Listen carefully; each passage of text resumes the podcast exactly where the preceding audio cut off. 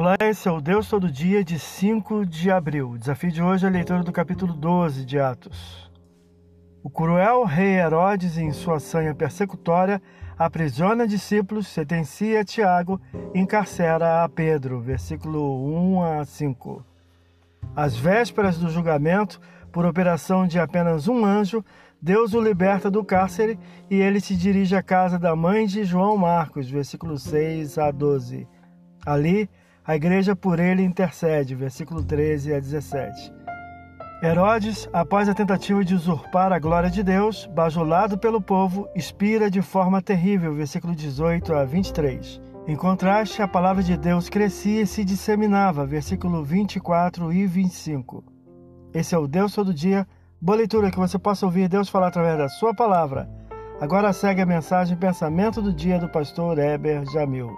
Até a próxima.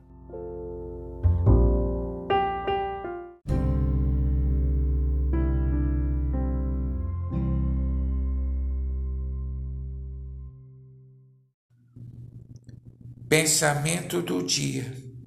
O sermão mais profundo de Cristo terminou com ele dizendo sobre a necessidade de praticá-lo.